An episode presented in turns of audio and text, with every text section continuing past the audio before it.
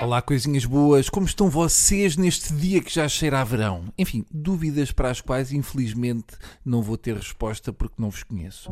Ora, nos Estados Unidos da América aconteceu então uma coisa muito gira, como quase todas as coisas que acontecem por lá, mas esta leva o politicamente correto a um extremo tão palerma que faz com que cá sejamos uns tenrinhos, e bem que se tenta. Então a história conta-se assim. Num concerto no Alabama, Kendrick Lamar, conhecido rapper americano e negro, Atenção que estou a dizer que é negro porque é importante para a história, não é para os ouvintes daltónicos. Convidou uma fã, digamos, branca, para ir ao palco cantar um tema dele. Até aqui tudo bem. Ou tudo mal para quem é racista e acha que o rap obedece a cores, ou então para quem é parvo. A fã lá foi, contente da vida, e começou a cantar. Ora, o que é que sucede? Sucede que o tema, escrito pelo Kendrick Lamar e que está no álbum dele, tem a expressão nigga. Para quem não sabe, o termo nigger é considerado especialmente ofensivo nos Estados Unidos, onde se refere originalmente aos escravos negros, e então ela lá cantou o refrão que o Sr. Lamar escreveu, que reza mais ou menos assim: Man down, where you from, nigga?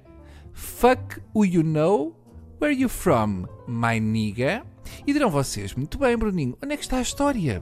Onde é que está aqui uma notícia? Pois muito bem, pela primeira vez na minha vida de adulto, concordo com a vossa pergunta. Onde raio estará aqui a notícia? Querem saber? Cá vai. Ora, a senhora foi interrompida quando cantou este verso e, sem ter percebido o motivo da interrupção, a jovem perguntou: Então, não sou suficientemente cool? E o Kendrick explicou-lhe então, em palco, que a jovem deveria ter omitido uma única palavra.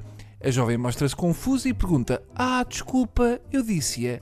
Reparem, ela fica preocupada com uma coisa que está a cantar, que está no álbum do Sr. Lamar, e depois atrapalha-se e, com o público aos gritos e a ser veiada, ainda se desculpa, dizendo: Já percebi, estou habituada a cantar como a escreveste. Atenção, ela desculpa-se como quem diz: Parvoíça minha, devia ter cantado à moda dos brancos. Nervosa, a jovem acaba por retomar o microfone, mas falha no ritmo e acaba por ser interrompida e convidada a sair por Lamar. Está aqui uma coisa bela ou não está? Ora, a senhora cantou a letra tal e qual como vem no álbum que foi escrito pelo Sr. Lamar, mas como é branca, foi assobiada e insultada em palco. Querem que eu repita? Mas agora devagarinho, que é para ver se faz mais sentido à segunda. A senhora cantou o tema que o Sr. Lamar escreveu, que inclui a palavra nigger, e como nos Estados Unidos essa palavra é especialmente ofensiva quando dita por não negros, ela foi assobiada e insultada por ser branca e estar a proferir aquela palavra que está numa letra de uma. Eu não sei se já ouviram. Numa letra de uma música que a convidaram para cantar em palco e que não foi ela que escreveu.